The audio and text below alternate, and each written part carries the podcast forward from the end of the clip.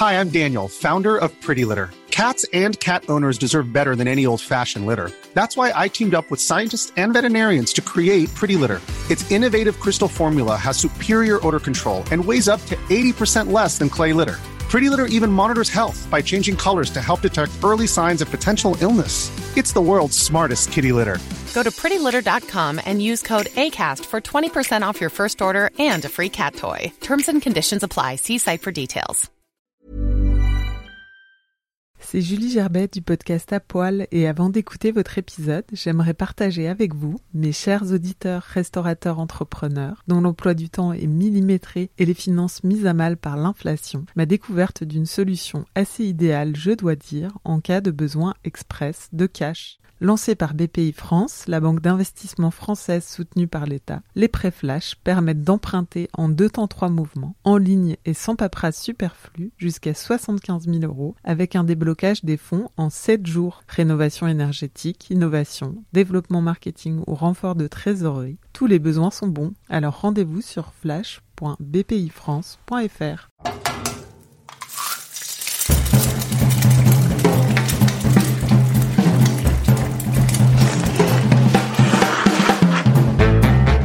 Bonjour et bienvenue dans À le podcast qui met à nu les chefs. Je suis Julie Gerbet, la créatrice et hôte de ce podcast qui est désormais intégré à La Relève, l'agence food cofondée par Margot Decatoire et moi-même en 2020. La Relève, c'est à la fois une agence d'influence food incluant le management de talent et une agence créative qui imagine des projets culinaires, des partenariats, des expériences pour des marques, des lieux ou des événements Quant à À Poil, il met à nu des chefs, des talents food marquants de différents univers, managés en interne ou des coups de cœur. Des personnalités qui forment en tout cas ce que nous pensons être une certaine relève food au-delà de l'agence. Dans ce nouvel épisode, nous sommes ravis de recevoir Antonin Girard.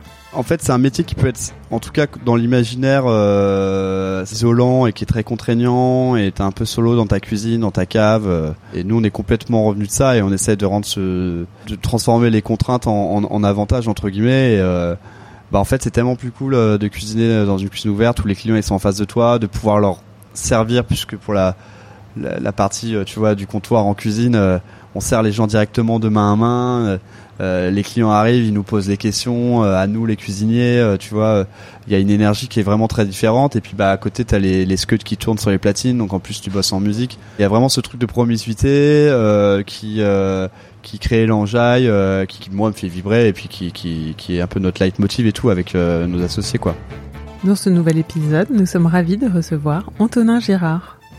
Antonin n'est pas un chef comme les autres puisqu'il œuvre à mixer de façon indissociable food et musique. C'est ainsi qu'il a imaginé en 2016, après avoir aiguisé ses couteaux en Australie ou au Japon, le premier label musique et food répondant au petit nom d'Animal Records and Kitchen, avant de poursuivre avec l'ouverture en pleine pandémie mondiale du comptoir culinaire et musical Panto Baguette Antonin et sa bande sont également derrière le festival La Douve Blanche où ils invitent artistes et chefs à la programmation, histoire d'explorer toujours plus les liens entre ces deux univers qui les passionnent. Avec Antonin, nous avons parlé de takoyaki, de l'opéra de Sydney et de vision globale. Bonne écoute Bonjour Antonin, Salut. producteur de musique et chef de cuisine, quelle est ta casquette préférée? Alors ma casquette préférée, ça serait producteur de musique, mais la casquette que je porte vraiment, c'est plutôt chef de cuisine.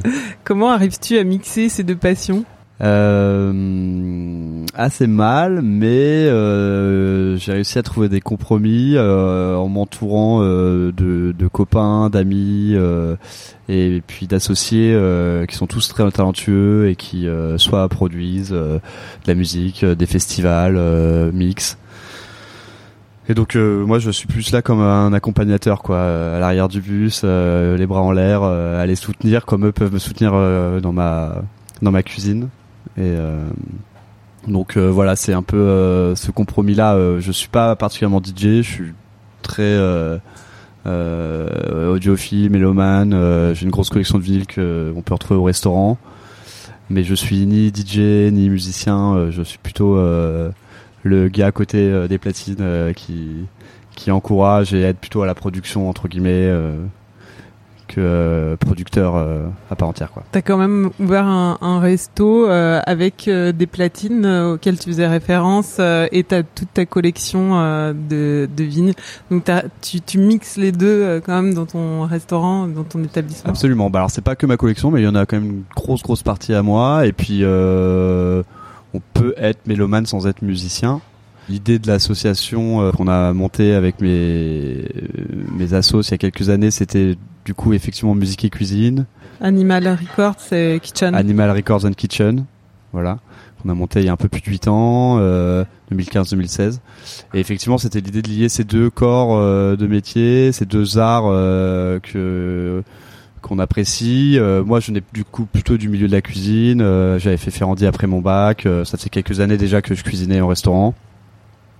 Et euh, mes super potes euh, d'enfance, euh, eux étaient plutôt dans le milieu du son, ingénieurs du son, ils avaient des bandes, ils avaient un studio, ils commençaient à sortir des, des sons, à produire et à vouloir faire des concerts un peu plus pro que les, les teufs dans les caves qu'on faisait entre copains à 16 ans, quoi. Et donc voilà, on s'est dit, on avait très envie de monter un label de musique, donc ça c'était un rêve que j'avais moi aussi, même si j'y comprenais pas grand chose en vrai à l'époque mais euh, on avait un peu ce terreau là pour euh, moi j'avais de l'énergie à l'époque encore et du temps à revendre aussi pour ça. Et je pense une bonne appréhension euh, en tout cas de de ce qu'était la musique actuelle à l'époque. Et je dis à l'époque ça fait hyper vieux déjà. Mais c'était quand même il y a 8 ans donc et euh, du coup, on s'est dit bah voilà, on va essayer d'allier ces deux médiums euh, et d'organiser des choses, des événements, euh, des pop-up, euh, un festival euh, où on pourra euh, programmer des musiciens, mais aussi des cuisiniers, et donc allier la bouffe, la musique, le live. C'était un peu la dominante de de cette idée.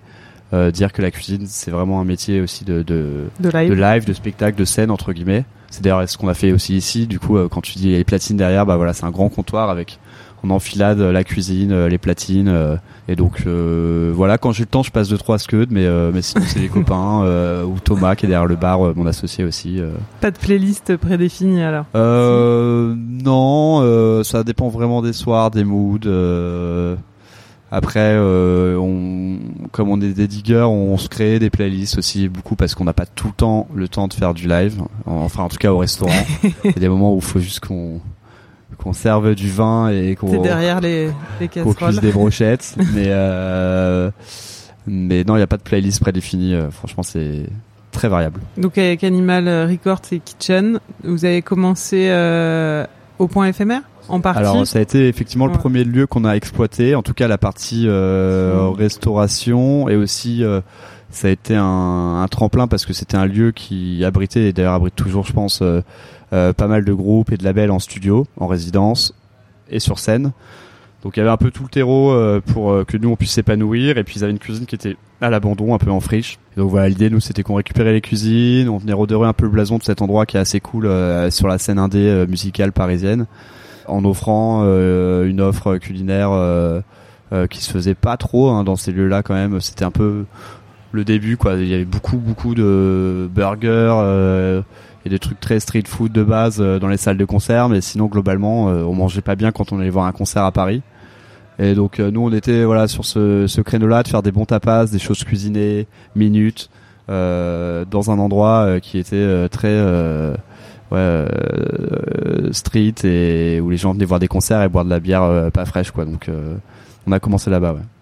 Et la, la Douve Blanche, euh, c'est pareil, c'est, ça c'est votre festival. Ça s'est construit la même année. De, c'était la même année et vous avez tout de suite intégré euh, la dimension cuisine aussi, euh, qui était délaissée complètement des festivals à cette période. Donc effectivement, on a lancé le festival aussi sur cette même période.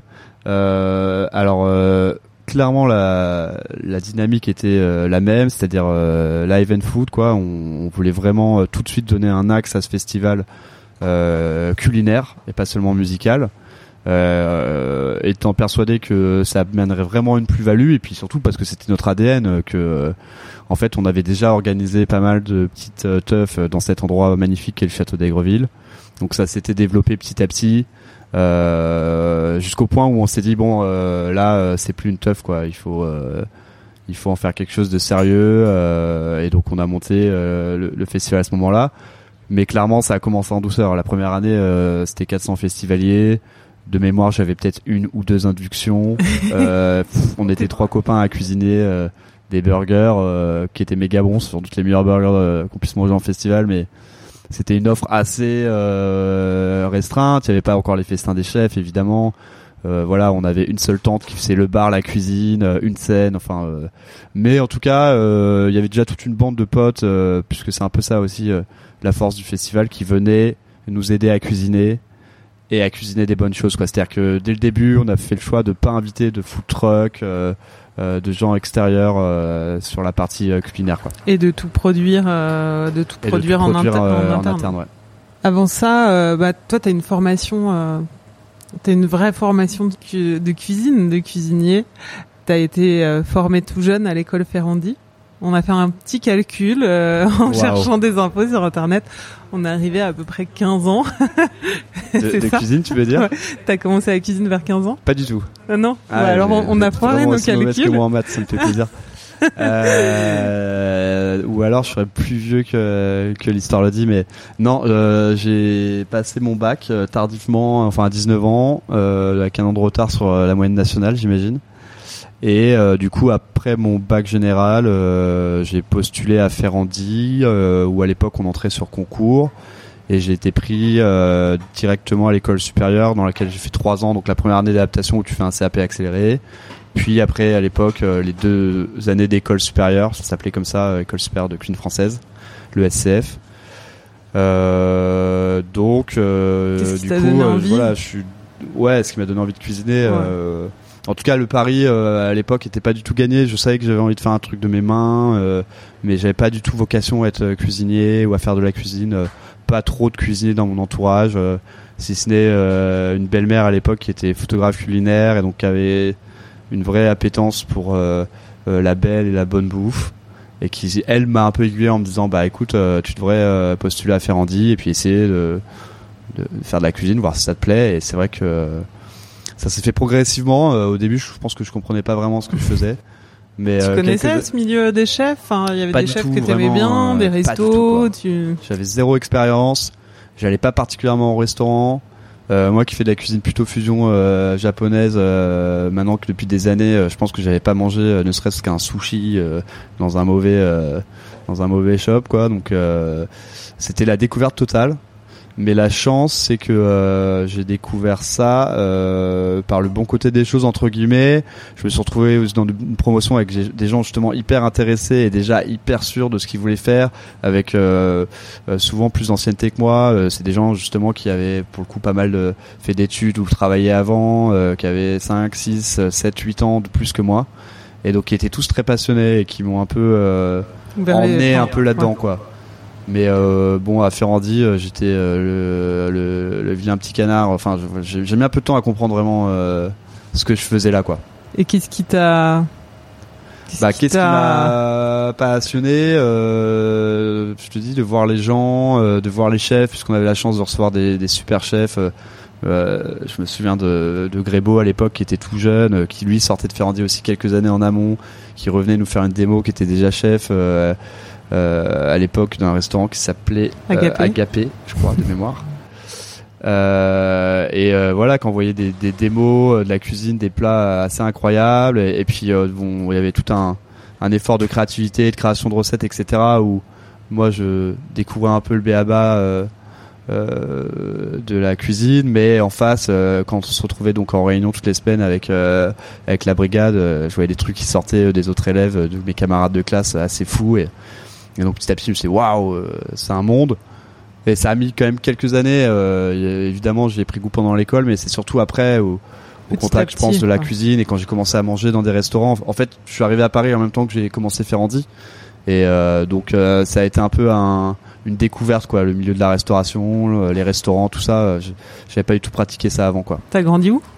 J'ai grandi en Seine-et-Marne, à Avon, donc dans le sud de la dans le sud de la Seine-et-Marne, euh, dans la forêt de Fontainebleau. Euh, Et dans bah, une petite ouais. ville. euh, c'est pas tellement qu'il y avait pas de restaurant, hein, parce mais- qu'il y en avait, mais c'est juste que c'était culture, pas vraiment la la culture. On mangeait beaucoup à la maison, ou si on allait se faire un restaurant, on se faisait, je sais pas, une pizzeria ou un petit bistrot de de, de bled. Ouais, mais euh, pas la scène culinaire. euh, en tout cas, moi, j'avais pas.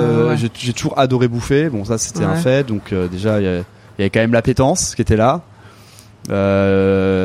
Euh, mais de là, euh, enfin, je me projetais pas du tout euh, dans des études et encore moins dans une carrière de, de cuisinier, quoi. Du coup, tu sors de. Ferrandi et là, Ouais. tu dis que tu vas voyager. Bah, ça se passe pas exactement Non. dans cet ordre-là, mais en fait, euh, toujours grâce à Ferrandi, euh, qui était quand même une école incroyable à l'époque. J'imagine que ça l'est toujours, mais euh, en tout cas, les formations étaient vraiment assez sélectes, quoi, je trouve. Euh, on avait des stages euh, six mois dans l'année en fait sur les deux dernières années et euh, la dernière année on avait l'opportunité de faire des stages à l'étranger et doté d'un quand même gros réseau international et de chefs implantés un peu partout. il y avait notamment une piste en Australie. Et à l'époque, euh, mon pote Martin, euh, pote de promo, qui lui était beaucoup plus affûté que moi, qui avait déjà pareil beaucoup voyagé, qui lui comprenait très bien ce que c'était que la bonne bouffe, les petites tables, euh, avait vu l'opportunité et m'avait dit écoute, tu fais ce que tu veux, mais il y a deux places pour l'Australie. J'ai pris la première. et euh, Tu peux voilà, suivre. t'en fais ce que tu veux. J'ai dit un peu oui, euh, mais pareil, sans trop comprendre la chance que c'était, ni l'expérience que que que que, que je m'apprêtais à vivre. Et donc on est parti en stage tous les deux, euh, un peu main dans la main, euh, Chez Tetsuya euh, en Australie. Originellement, on devait bosser pour Tony Bilson, euh, qui est vraiment une entité, un chef absolument incroyable. euh, on avait été en plus euh, mis en relation euh, via euh, des potes de potes euh, avec ce, ce, ce cher monsieur. Euh, et en fait, euh, le hasard des choses a fait que bon bah lui, il accueillait des, justement, il accueillait des stagiaires, notamment de Ferrandi, euh, qui venaient de France, etc. Mais le moment où on est arrivé, il venait de fermer son restaurant pour des travaux et tout, donc je pense qu'il n'avait pas calqué son agenda sur les deux pauvres stagiaires qui arrivaient de, Paname. Et du coup, il était un peu désolé, mais il pouvait plus nous accueillir. Je pense qu'il avait un peu oublié de nous prévenir, mais il est quand même arrivé à l'aéroport, euh, nous récupérait, on s'y attendait pas du tout avec sa bagnole personnelle. Et euh, il nous a fait faire un tour de ciné au petit matin, alors que nous on était complètement jetlagués. Moi je comprenais rien à ce qui m'arrivait. Euh, il nous a montré toute la ville. euh, on a pris un petit déjeuner à, à Bondy, euh, au bord de l'eau, et puis il nous a droppé dans un hôtel. Et il nous a dit reposez-vous, et puis demain je vais vous présenter à mes copains et vous trouvez des stages quoi. En gros quoi. Et le lendemain, il nous a présenté à donc Tetsuya Wakuda, euh, qui était le, enfin qui est toujours le chef euh, du restaurant euh, éponyme Tetsuya, et aussi à Guillaume, euh, qui était Guillaume Benelong, qui était le le chef de l'Opéra de Ciné à l'époque. Qui était l'équivalent d'un bon gastro assez classe en France. Et donc j'ai commencé là-bas à l'opéra de ciné. En fait, fallait se répartir avec mon pote Martin. Donc lui justement très affûté, il savait très bien. Il a dit OK, le chef japonais c'est difficile pour moi. Euh, moi, je te dis, je, à l'époque, je je pouvais pas manger de sushi, donc euh, je- ça me parlait pas particulièrement. L'opéra de ciné, ça avait l'air cool. Euh, j'ai commencé là-bas et puis en discutant, puisqu'on vivait ensemble avec avec mon pote de promo Martin, en discutant un peu tous les soirs de nos XP, je me suis très vite rendu compte que euh, y avait quand même beaucoup plus à voir et à découvrir euh, euh, dans cette institution qui était Tetsuya Wakuda. Sachant que à Benelong, donc à l'opéra, en fait, le chef avait comme une grosse inspiration du casse. Il était issu de la cuisine française. Enfin, il avait fait des études en France culinaires. euh, donc voilà, il y avait beaucoup de redondance avec ce que j'avais pu voir dans mes premiers stages justement en France. et donc très vite, j'ai demandé à switcher, à passer chez Tetsuya, euh, chose que gentiment Guillaume a accepté, comprenant que euh, la cuisine française, je connaissais déjà entre guillemets.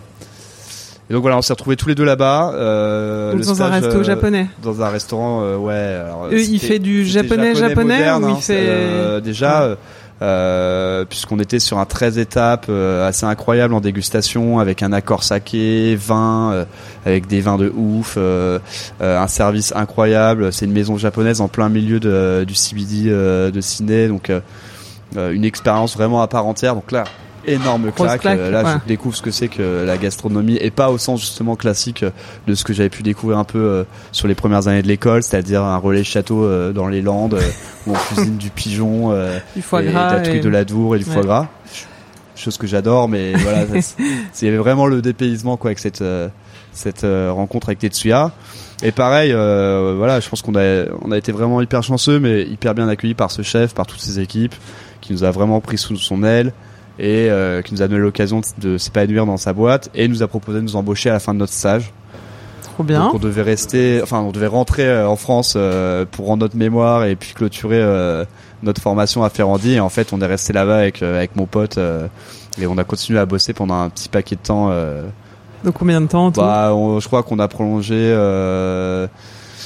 Alors lui Martin a dû faire quasiment un an et moi j'ai dû faire huit mois à peu près euh, chez Tetsuya quoi. Et là t'as attrapé le, le, virus de la cuisine japonaise. Ouais, ouais, ouais. Enfin c'était vraiment frappant comme expérience parce que quasi, enfin 90% des produits, je les connaissais pas. et euh, c'est même pas que je les avais pas goûtés, c'est que c'était weird. Enfin, beaucoup de travail sur les algues, les concombres de mer, les poissons. Euh, bon, alors les poissons, j'en avais vu quelques-uns déjà en France, mais c'est quand même aussi d'autres poissons, puisque dans le Pacifique, il y a quand même euh, aussi euh, pas mal d'espèces un peu différentes et puis surtout d'autres façons de les travailler assez folles. Assaisonnements aussi. Les assaisonnements, évidemment tous les condiments, les sauces, des choses qui moi m'ont beaucoup imprégné que je réutilise beaucoup aussi. Une façon de faire, une énergie d'équipe, euh, euh des process où sur le dégustation, les brigades sont réparties par recette, où il y avait un vrai challenge parce que énormément euh, de nationalités dans l'équipe et donc au staff meal euh, chacun produisait un plat et on se faisait des grands gueuletons euh, avec une vingtaine une trentaine de plats différents pendant les staffs sympa. vraiment j'en ai pris plein les mirettes quoi pendant pendant huit mois et, et, donc je suis revenu avec ça en France quoi et, et ça m'est resté depuis après t'es parti au Japon aussi ouais alors plus tard en fait beaucoup plus tard dans ma, dans ma toute petite carrière mais donc je suis revenu d'Australie euh, et de cette expérience avec un chef japonais, j'avais 21 ans, un peu ouais, c'était plus ou moins ça. Euh, et en fait, je suis allé au Japon euh, pour mes 30 ans, donc euh, quasiment 8 ans plus tard. Euh, mais c'est vrai qu'en revenant, j'ai tout de suite, bah, avec ce même Martin, big up à lui d'ailleurs, mais ouvert une première table qui s'appelait le Diable Vert à l'époque, Passage Panorama. Euh, dans lequel il était chef et je le secondais. Euh, donc on sortait tout de l'école. Hein. Pareil, je pense qu'on savait pas bien ce qu'on faisait, mais euh, on a toujours été un peu au feeling, en mode on y va et puis on verra ce qui se passe, quoi. Et, et, voilà, moi je me suis rassuré que ce que je connaissais, quoi. Ce que je connaissais, bah justement, c'était tous ces petits condiments, ces petites sauces un peu japonaises. Lui adorait le poisson, il avait une technique et un skill absolument incroyable pour pour lever, fileter les poissons. Les tranchées. il adorait ça, donc euh, on passait littéralement euh, nos journées à recevoir des beaux poissons et il a travaillé. Et donc voilà, moi je me rassurais avec mes furikake, avec mes petites sauces soja un peu sourcées, avec du miso. donc ça a commencé un peu comme ça. Et puis j'ai travaillé ça petit à petit. J'ai découvert des fournisseurs japonais à Paris. J'ai découvert des restaurants japonais à Paris, mais au sens gastronomique. Donc je suis allé chez Sola à l'époque. Je me souviens en rentrant d'Australie où là je me suis dit, ah, ok en fait ça existe aussi enfin, à Paris ça existe aussi en France euh, cette vibe là de cuisine très léchée qui est pas dans la cuisine traditionnelle japonaise incroyable au demeurant mais c'est autre chose que euh, des ramen euh, enfin un peu menu kaizeki c'est menu kaizeki un peu comment menu kaizeki ouais voilà. voilà. Bah, en tout cas sur de la fusion c'est du, du, beau travail du produit mais dans l'assiette avec aussi des techniques françaises des produits français aussi du coup et, euh, et plus tard, euh, ouais, quasiment 8 ans plus tard, j'avais déjà beaucoup trop parlé du Japon, je pense, pour mon entourage, qui m'a offert un super voyage pour mes 30 ans, ma famille, mes amis au Japon. et là, je suis parti vraiment pour un voyage culinaire qui a été court mais intense, quoi. Tu mangeais 4 fois par jour? Ouais, c'était 4 à 5 fois par jour, littéralement. Euh, je m'étais prévu un budget conséquent euh, et clairement du matin jusqu'au soir je bouffais. Euh, l'avantage c'est qu'il y a vraiment une, variété incroyable de, de, styles de cuisine différentes. et donc tu peux passer du street food à un petit bar à tapas, les izakaya, un gourmet où euh, voilà le chef sushi euh, te sort un sushi toutes les 20 minutes euh, et c'est une expérience à part entière. t'as découvert des choses, t'as pris des claques. ouais, j'ai découvert énormément de choses. Bah, j'ai découvert alors pour, pour ne citer qu'un truc un peu emblématique mais qui, qui dont, avec lequel je suis revenu ici donc pendant ce voyage au Japon que je connaissais pas du tout avant, j'en j'en avais pas entendu parler. C'est les takoyaki qu'on fait ici à Porto Baguette, euh, qui sont une recette typique d'Osaka, du street food. Donc j'ai découvert dans la rue à Osaka. C'est le poulpe, des ouais, boulettes de poulpe. c'est des boulettes peu, de pâte euh, à crêpes. Enfin, euh, takoyaki littéralement, ça veut dire euh, euh, œuf et poulpe. Et donc euh, voilà, c'est des boulettes de pâte, une sorte de pâte à crêpes salée euh, avec euh, du poulpe grillé dedans. C'est cuit dans une poêle en fonte un peu avec des, particulière. des trous. euh, Et donc ça fait ouais. des petites boulettes un peu crispées à l'extérieur, moelleuses, avec des morceaux de poulpe à l'intérieur et toute un- une petite garniture sympa par-dessus, une sauce okonomi, du katsuobuchi, euh, de la ciboule, de la coriandre, euh, euh, une mayonnaise blanche, enfin une mayonnaise japonaise un peu vinaigrée au mirin, au vinaigre de riz. et euh, ouais, j'ai pris une énorme claque avec ce truc-là. Je l'ai ramené, j'ai commencé à le cuisiner aussi en me disant putain c'est vraiment trop cool ce truc-là. Et ça se voit pas trop à Paris. Et, Et C'est devenu un plat signature aujourd'hui. ouais. Clairement. Bah, le Japon, de, de façon générale, euh, aujourd'hui, ça continue à guider, euh, à guider, enfin cette, cette formation que tu as eue et puis ce, ce voyage que tu as fait et tous ces, euh, ces produits, ces condiments, ça continue à guider ta carte et ta cuisine. à fond. Euh, après, euh, il y a cet axe-là qui est peut-être un axe majeur, on va dire, la cuisine japonaise. Euh, mais euh, j'essaye de pas être euh, dans l'appropriation culturelle et je me revendique pas du tout, euh, euh, euh, tu vois, cuisine jap ou chef japonais.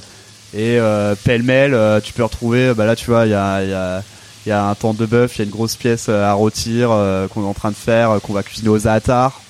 Euh, il peut y avoir du boudin noir euh, du Pays Basque, beaucoup de produits du Pays Basque aussi finalement, parce que j'aime bien. Énormément de, de produits aussi euh, euh, italiens, euh, de crèverie, des strates, enfin tu vois, genre euh, euh, en vrai, euh, il- il- j'essaie de pas du tout me mettre de barrière ou de, de, de me dire bah si c'est le Japon, c'est le Japon, ou si c'est l'Italie, c'est l'Italie. Il y a une ribambelle de produits euh, techniques que j'apprécie et puis un peu au feeling, euh, j'assemble les trucs avec toujours cette petite trame narrative un peu japonisante que moi j'apprécie énormément et, et que, que je me suis euh, euh, approprié. Mais euh, voilà, ça reste euh, quand même très éclectique quoi. qui, hum, en fait, qu'est-ce qui t'inspire dans ta cuisine Enfin, dans, enfin, je veux dire, quand tu cuisines, tu cuisines ce que t'aimes manger, tu cuisines, enfin, Euh, j'ai- assez de mal à, interpréter la façon dont je crée. euh, je, prends, le- mot avec des pincettes parce que on se parle de recettes, mais ça fait quand même un peu appel à la création quand on cuisine et puis on devient chef d'un restaurant. euh, on renouvelle la carte assez régulièrement finalement ici. Euh, mais le process, ce qui est sûr, c'est que je mange énormément euh, euh, chez les autres. Euh, pas dans un but forcément de m'inspirer, mais en tout cas, ça en est la conséquence. Mais parce que j'aime ça, donc je, dès que je peux, je me fais des tables, je vais manger chez les copains, on se fait des bouffes entre potes. Quand on fait pas des bouffes entre potes, on organise des festins des chefs au festival, des pop-up ou des événements à droite et à gauche. Donc évidemment, on, s'abreuve de ça comme des lectures. Je me dis pas ah ça, c'est génial, je veux le refaire, mais voilà, c'est des choses qui petit à petit s'inscrivent et qui te reviennent. euh, euh, et puis après, euh, en fait, je me guide beaucoup, mais je pense que la plupart des chefs font ça aujourd'hui. c'est un peu bateau de dire, mais de la saisonnalité. Et du coup, ben, je regarde un peu ce qu'il y a en ce moment. Maintenant, on a la chance d'avoir des fournisseurs qui sont très pointus et qui ont vraiment des sans arrêt des produits, notamment sur les légumes, les fruits, les aromatiques, hyper à la pointe euh, et euh, d'une qualité incroyable. Et donc, bah, en fonction des mercuriales, euh, je me dis ok, bah ça, avec ça, avec ça, et puis ça tombe bien, je viens de recevoir euh, euh, un thon de 23 kilos, donc ben je vais décliner mon thon en, en plusieurs recettes, et puis une fois que le thon c'est fini, ben euh, je reçois une carcasse d'agneau, donc on va travailler plus sur l'agneau avec les légumes qui se composent en face. Et je suis dans une cuisine, euh, en tout cas dans une création euh, dite euh, d'assemblage. Je plug euh, la stracciatella avec les euh, haricots, euh, euh, le boudin avec euh, la sauce coréenne, euh, et le lendemain. euh, Le lendemain, tu peux tout rechanger. euh, ouais, voilà, c'est les choses évoluent comme ça petit à petit. Euh, J'ai beaucoup de mal à les mettre sur papier, donc c'est très intuitif, ouais. Parce que je suis pas du tout. Euh, euh, T'es pas un chef de l'écrit? Non, alors j'écris beaucoup, mais je dessine euh, mal.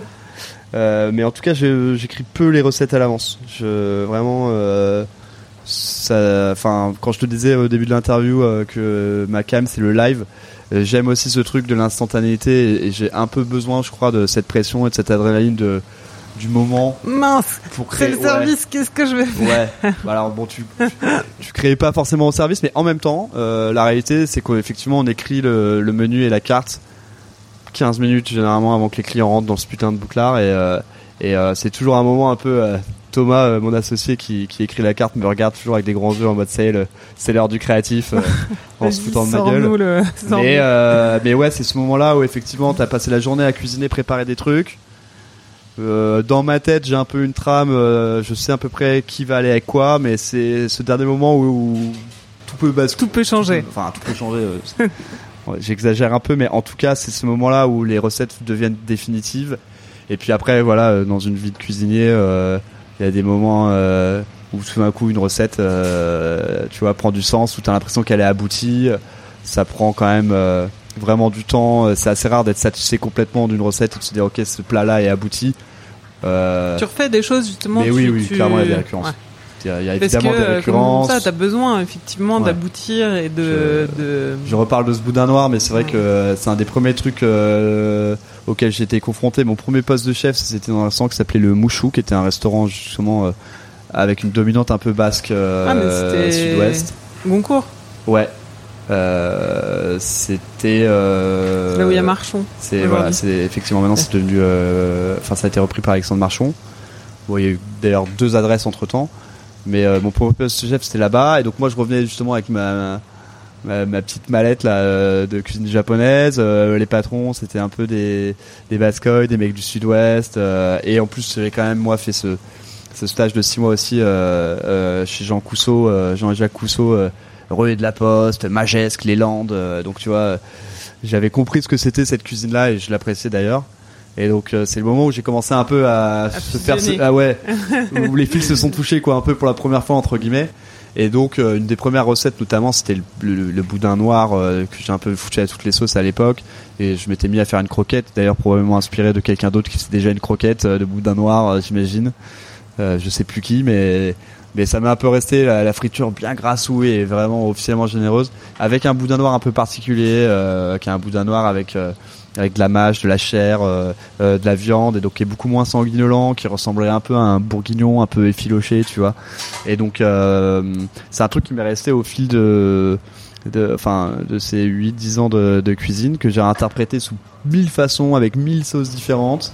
Euh, en améliorant Et euh, 17 ça fois la façon dont je pouvais le paner, tu vois, euh, même s'il n'y a pas mille secrets, mais tu vois, avec une petite épice, euh, de la bonne chapelure, euh, Ouais, tu euh, cherches et puis, un jour, à... tu te mets à cuisiner avec du pain au levain euh, dans ton restaurant et puis du coup bah la chapelure du pain au levain elle est évidemment bien meilleure que quand tu fais de la chapelure euh, euh, de baguette de- blanche. ouais, euh, ou même vulgairement de pain de Miaris quoi. Enfin tu vois on commence par là quoi euh, parfois et euh, bon euh, Ouais, c'est une recette qui est toujours ici. alors là on l'a enlevé de la carte il y a quelques mois parce que justement on était arrivé à l'overdose euh, ce qui m'arrive assez régulièrement de recettes et donc je les évacue pour un certain temps Elle pourra revenir. le temps qu'on on apprenne à se reséduire quoi. Mais euh, ouais c'est un, un truc qui revient quoi. Voilà il y a, il y a évidemment euh, euh, plat signature c'est toujours un peu pompeux je trouve comme expression mais en tout cas il y a des classiques on va dire et puis des choses qui sont rassurantes pour nous des trucs on sait que voilà euh, quand t'es un peu en panne d'inspiration ou euh, Ouais. bah, T'as moins envie, je pense qu'il y a des jours. ouais, bah, Enfin, je sais pas, c'est un truc aussi après de. c'est pas forcément négatif de pas refaire venir les classiques de- c'est juste euh, voilà quoi c'est c'est un Bah, Tu peux pas être c'est une toujours. base quoi c'est- tu une peux pas être solide on va Tu dire peux pas être toujours euh, au top de ta forme, de ton Mm. inspiration, de donc euh, c'est bien aussi d'avoir des choses sur lesquelles. Ouais, et, et- et encore une fois, c'est pas vraiment euh, corrélé au top de l'inspiration ou au moment euh, de creux. euh, C'est plus, euh, ouais, c'est des envies. voilà, là par exemple, elle commence à me manquer. tu vois cette recette, ça fait longtemps. Et puis il y a, il y a trois clients aussi que tu vois qui qui la réclament. qui la réclament et, et donc elle, elle risque de revenir. mais ouais, c'est c'est bien d'avoir une routine aussi. euh, euh, c'est important, je trouve. euh, On peut pas toujours tout remettre en question. C'est trop compliqué, effectivement. euh, faut y aller petit à petit, quoi. Puis ça reste un endroit assez festif où tu viens effectivement bien manger. Mais je pense que t'as aussi quelque chose de, de rassurant, de tu vois, t'es pas forcément, c'est pas péjoratif, hein, mais euh, dans la décortication euh, de ton assiette, tu viens aussi kiffer le moment. Je trouve que tu vois, des fois c'est un peu, euh, ouais, des fois t'as juste envie de manger, de te régaler, et de pas, pas Ouais, non, poser de sûr, questions. et sûr. je pense que y sûr. quant aux baguettes aussi, on est aussi dans un endroit euh, de kiff. On est dans notre kiff, on, on fait en sorte en tout cas que les gens vraiment passent un, un, un, un bête de moment ici. Et c'est vrai que j'essaye aussi moi petit à petit de rendre ma cuisine plus lisible et peut-être plus simple. J'ai un peu ce mantra, j'en ai re- regardé quelques-uns de, Ferrandi justement, euh, de nos, de nos chefs là, les meilleurs ouvriers de France, euh, qui avaient toujours euh, plein de leçons à nous donner et plein de, Alors quel est ton mantra euh, du moment Non, mais c'était euh, cuisine simple mais pas simpliste, tu vois. Et, et ils avaient toujours ce truc de nous dire, les gars, arrêtez de vouloir faire des tonnes dans vos assiettes avec des chips, des trucs. euh, Enfin, euh, en fait, aller à l'essentiel, c'est genre le goût, euh, trois textures, euh, je sais pas, euh, même dans les couleurs euh, euh, et dans les produits, euh, pas trop en mettre dans l'assiette. Alors, euh, je dis ça et parfois aussi il y a des assiettes où il y a 15 euh, éléments différents, mais en fait, il y a deux trucs très majeurs dedans. Et les, par exemple, le takoyaki, c'est une assiette qui pourrait paraître assez complexe parce qu'il y a beaucoup d'ingrédients, mais au final, en fait, euh, euh, Enfin, la, recette, la recette finalisée euh, est assez simple, quoi. Et en fait, euh, c'est une grosse boulette bien moelleuse euh, euh, que tu trempes dans une maillot euh, avec euh, des herbes aromatiques et du poulpe, quoi. Et, euh, et c'est hyper agressif. Et puis on est dans ce truc aussi de partage où on est quand même dans des assiettes tapas. euh, euh, voilà, à partager, c'est vraiment euh, euh, l'explication aussi qu'on donne directement aux gens quand ils arrivent. euh, Prenez-vous pas une assiette pour vous. Il n'y a pas d'entrée plat dessert. euh, Enfin voilà, c'est donc il faut que ça soit assez simple aussi à manger, convivial quoi, tout simplement. euh.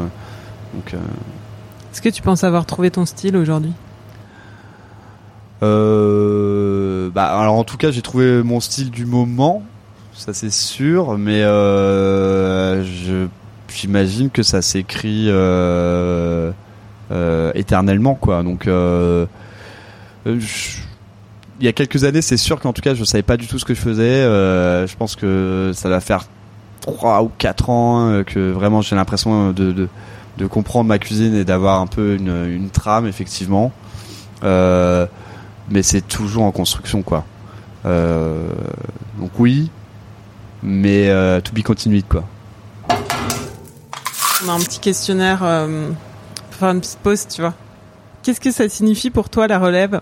La relève, euh, bah, alors c'est c'est la transmission, mais c'est euh, l'essentiel, euh, je pense, de mon métier depuis que je l'ai commencé avec Animal et encore plus aujourd'hui. C'est-à-dire arriver à transmettre très vite à des gens, comme on me l'a transmis à moi, la passion, les compétences, le savoir-faire, euh, pour que en fait euh, le game s'épuise pas quoi, et puis qu'on puisse euh, continuer à, à construire. Euh, là, il y a Yann euh, qui est Coucou Yann. fraîchement vient de finir euh, son stage, euh, qui, est un- qui était en reconversion, euh, qui avant était plutôt. euh, tu m'arrêtes si je dis des conneries, mais euh, recruteur, euh, chasseur de tête dans le digital. Euh, Augustine qui était là juste avant, euh, bah, qui était en, en apprentissage chez Ferrandi, qui vient de finir son apprentissage chez nous et pareil qui va être embauché. Yann aussi qui commence à travailler chez nous du coup officiellement en tant que salarié. Euh, j'ai toujours eu des stagiaires, des apprentis. Moi, j'ai fait ma formation comme ça. Et, et, la relève, euh, c'est la transmission. Et sans ça, t'es mort, quoi. C'est un métier qui est trop épuisant et où t'as trop besoin d'avoir une synergie d'équipe pour ne pas transmettre, déléguer et, et, euh, préparer la suite. Et la suite, c'est la relève. Le chef ou la chef montante à suivre? Waouh, il y en a un paquet, euh, mais euh, puisqu'il faut name dropper, je vais dire euh, Justine Pruvot, qui a ce parcours atypique qu'on trouve de plus en plus aujourd'hui dans la restauration, de gens qui ont déjà eu un ou plusieurs métiers avant, ont une assez grande ouverture euh, sur la vie professionnelle, euh, une grosse appétence artistique et, une vraie vision. Euh, artistique et productive des choses, puisque la cuisine c'est pas juste la popote quoi.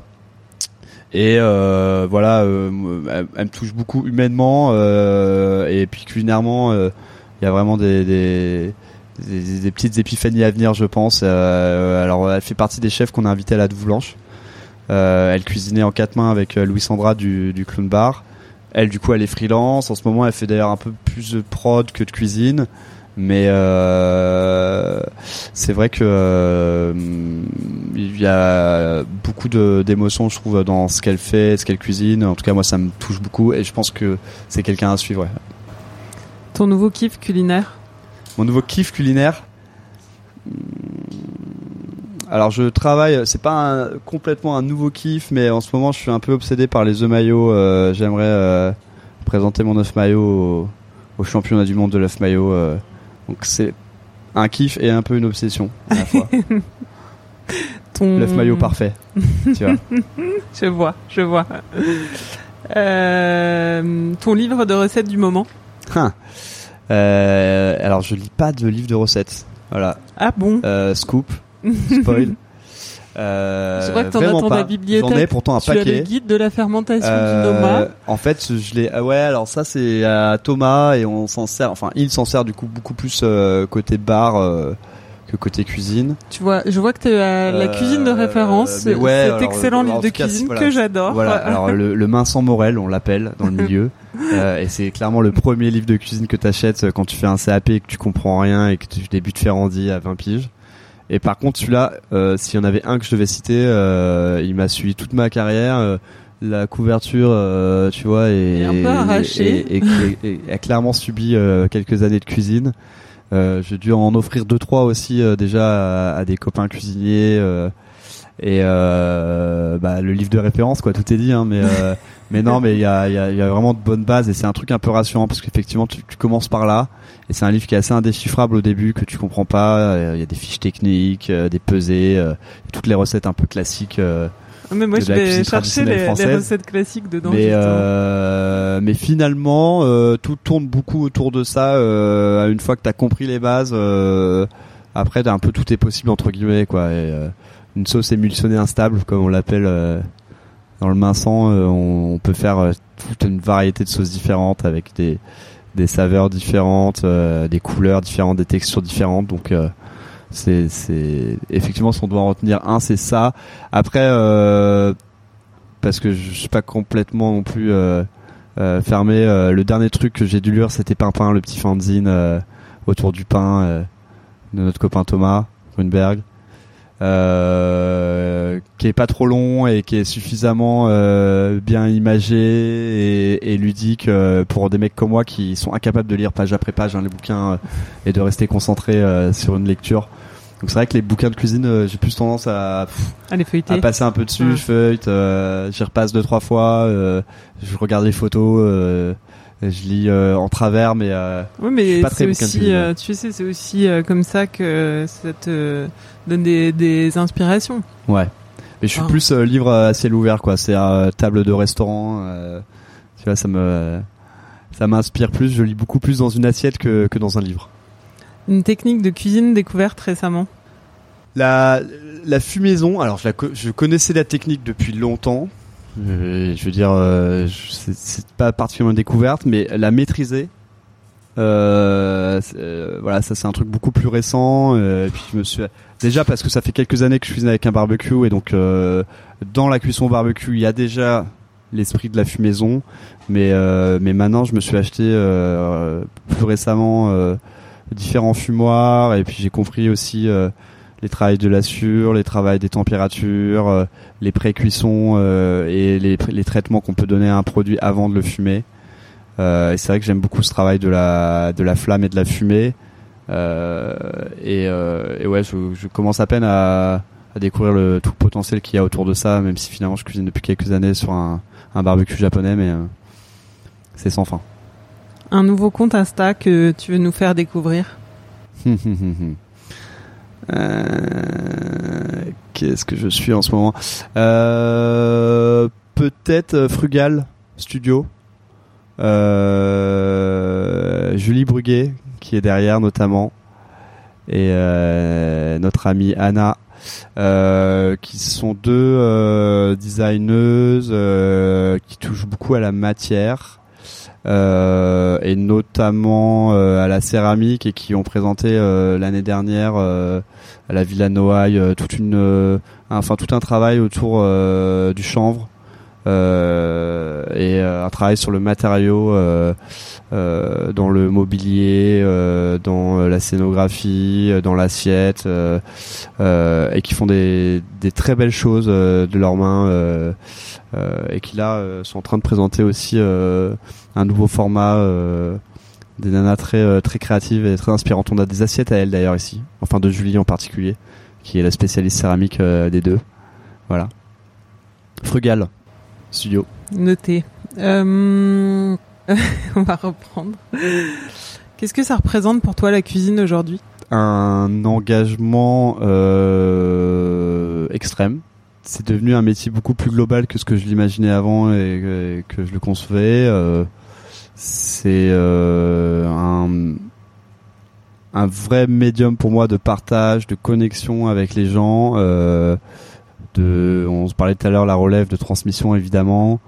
Euh, moi j'en ai construit euh, euh, voilà tout un univers autour avec mes associés, avec le restaurant, le festival, avec le, les, pop-up qu'on organise. en fait, c'est un, un, univers pour moi maintenant la cuisine plus que un, juste un métier à part entière et le fait d'avoir voilà un couteau dans la main.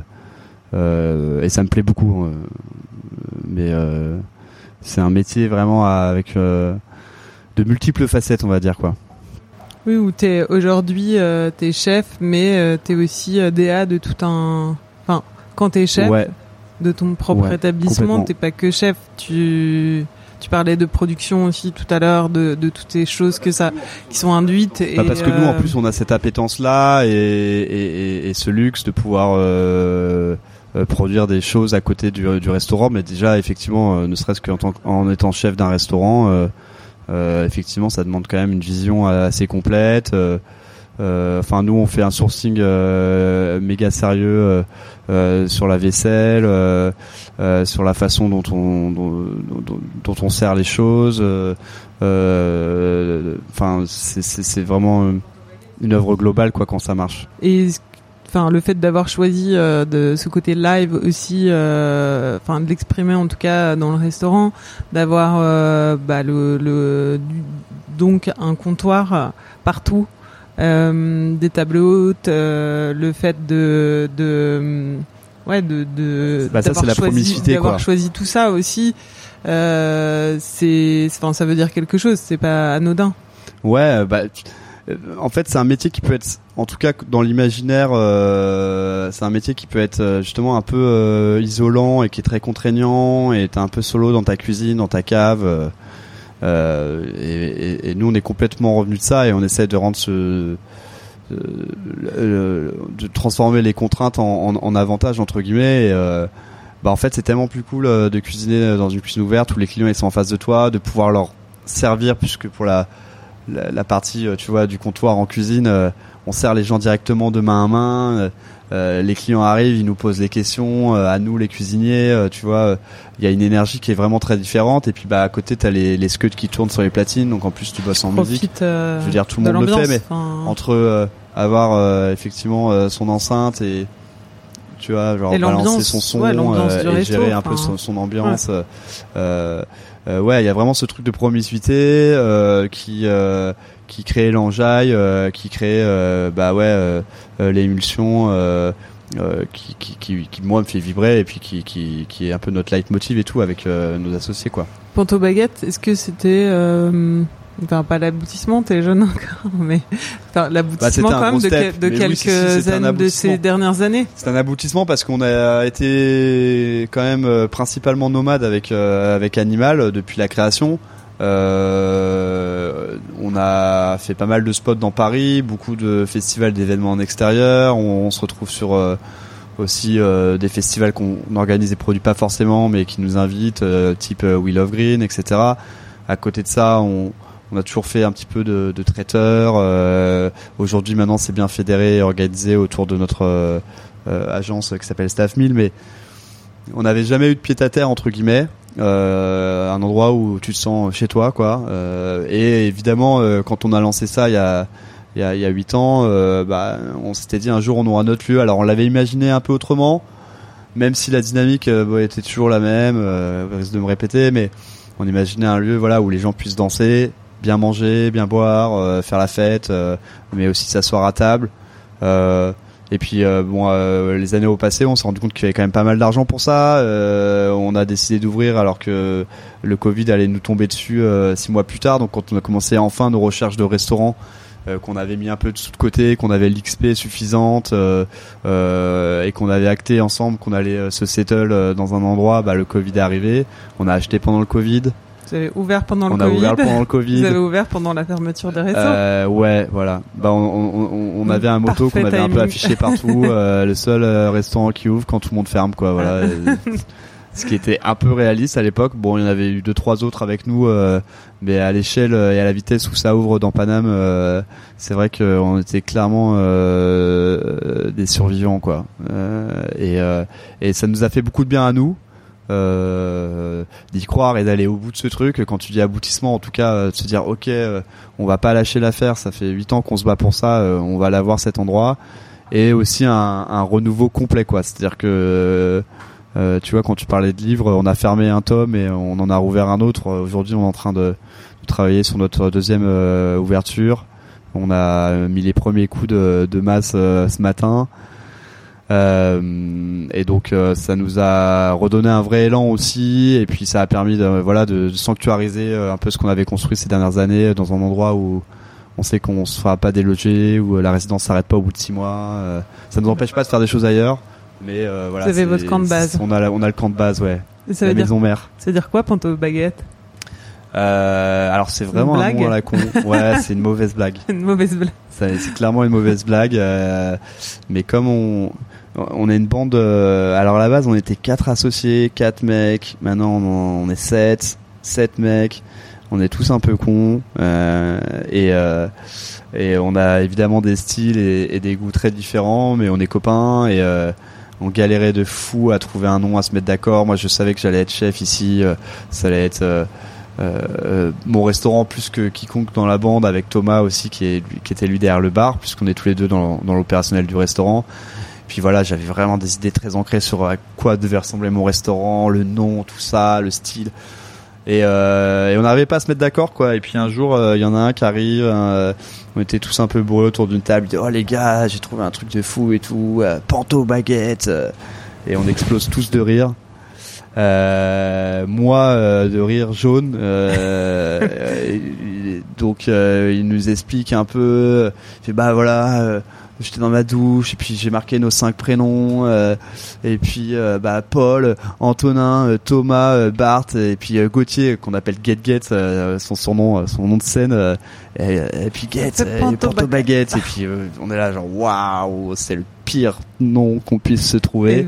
Moi je jure instantanément euh, que jamais de la vie on ouvrira un restaurant avec ce nom, que je préfère me faire harakiri quoi plutôt que finir avec Panto Baguette en nom de euh, d'enseigne. Et, euh, et, puis voilà quoi, les mauvaises blagues, c'est les, les, running jokes. en fait, on à force de se dire putain, si on trouve pas mieux que ça, on va finir avec Panto Baguette. On parlait un peu aux copains qui disaient ouais, mais c'est marrant, ça sonne bien, c'est joyeux. bon, c'est concon, mais c'est un peu comme vous.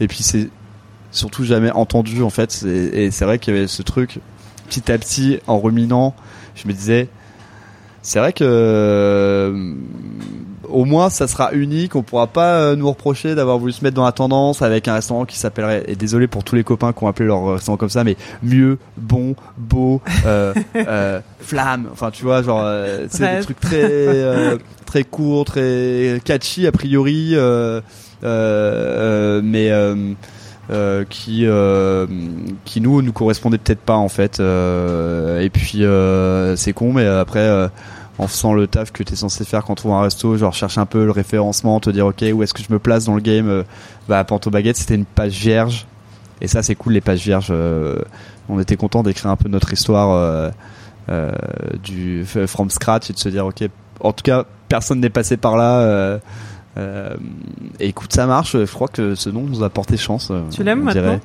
Ouais, clairement. ouais. Bon, chef Girard, Chef que- Girard, ouais. qu'est-ce que tu nous prépares de bon?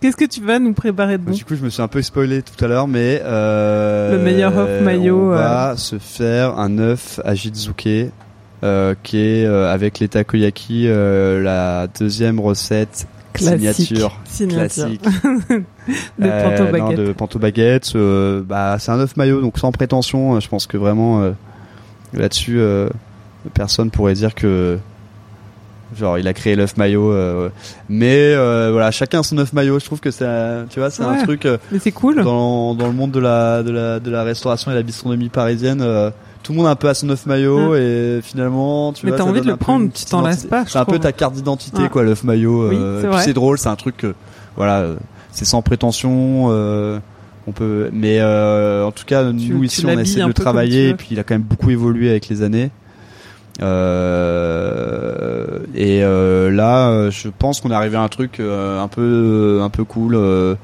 en tout cas, les gens aiment bien, donc c'est déjà l'essentiel.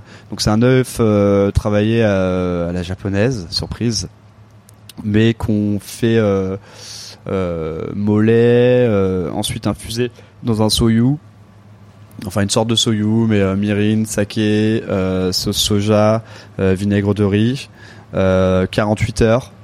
Euh, et donc voilà, l'œuf s'imprègne, euh, il est encore bien coulant quand on le, quand on le, euh, quand on ensuite donc on vient l'imprégner dans ce soyu et en fait il a une espèce de, triple cuisson avec euh, euh, l'alcool du saké, du mirin, l'acidité euh, du vinaigre de riz et le sel du soja, la sauce soja.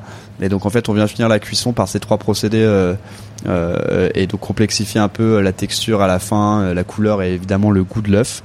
Euh, bon, la base de cette recette, c'est d'avoir des bêtes d'œufs. Hein. Faut, faut, pas oublier euh, que euh, le goût est dans le produit, quoi. Mais euh, euh, ensuite, euh, évidemment une maillot parce qu'un œuf maillot sans ça, c'est c'est pas un œuf maillot. Et donc là, on est sur une mayonnaise euh, au wasabi, Euh, une mayonnaise blanche. Donc on fait tout euh, depuis que j'ai découvert ce ce procédé euh, thanks to uh, Aldwin Beats. Mais euh, euh, voilà la mayonnaise se monte avec les blancs d'œufs également et pas seulement avec les jaunes. Euh, et elle foisonne vraiment bien elle a une texture différente un goût différent elle est un tout petit peu moins riche aussi euh, euh, et donc euh, ici on fait toutes nos mayonnaises blanches maintenant et pareil toujours avec cette petite acidité et, euh, et, et- et ce gras cette aromatique du mirin et, du vinaigre de riz. Euh, et puis ensuite, par-dessus ça, on vient ajouter euh, deux trois euh, euh, toppings et condiments euh, euh, en essayant de pas trop en faire, mais qui viennent un peu complexifier cet œuf aux aromatiques assez classiques de la cuisine japonaise, donc le wasabi, le soja, le vinaigre de riz, avec des œufs de truite de banca pour apporter l'œuf sur l'œuf. Quoi, j'aime bien un peu cette euh, cette dimension. euh, euh, et euh, avec du furikake qui est un condiment vraiment très classique de la cuisine japonaise mais que j'affectionne énormément euh, il y a autant de furikake je pense que de de, de restaurants au Japon puisque c'est un truc très personnel finalement Euh, c'est un assemblage de petits condiments secs Euh, donc euh, en l'occurrence celui-là est aussi au wasabi séché avec euh, du nori séché un peu de riz soufflé euh, euh, un sésame torréfié euh, et une huile verte euh, de basilic en l'occurrence en ce moment, euh, de persil euh, une autre partie de l'année quand, quand on n'a plus de basilic, euh, qui vient et aromatiser et aussi donner euh, une- colorimétrie un peu et puis aussi c'est une huile d'olive, euh, l'huile verte donc euh, ça vient apporter un peu de rondeur aussi euh, euh, sur, euh, sur un plat qui est quand même euh, très simple. Voilà, Bon bah tu vas nous montrer. je vais vous montrer ça ouais. Allez, merci Antonin. Vous venez d'écouter l'interview d'Antonin Girard. Pour goûter ce qu'il a dans la poêle, rendez-vous chez Panto Baguette, rue Eugène Sud, dans le 18e arrondissement de Paris. Vous pouvez retrouver toutes les infos dans la description de l'épisode et évidemment le suivre sur Instagram sur son compte Antonours ou sur celui du restaurant Panto Baguette. Vous pouvez réécouter les précédents épisodes sur votre appli préférée ou sur le site agence-larelève.com et suivre à podcast et agence underscore la relève sur les réseaux sociaux. Cet épisode a été monté par Garance Munoz, musique par Santiago Walsh. On se retrouve en septembre pour un nouvel épisode La Poil.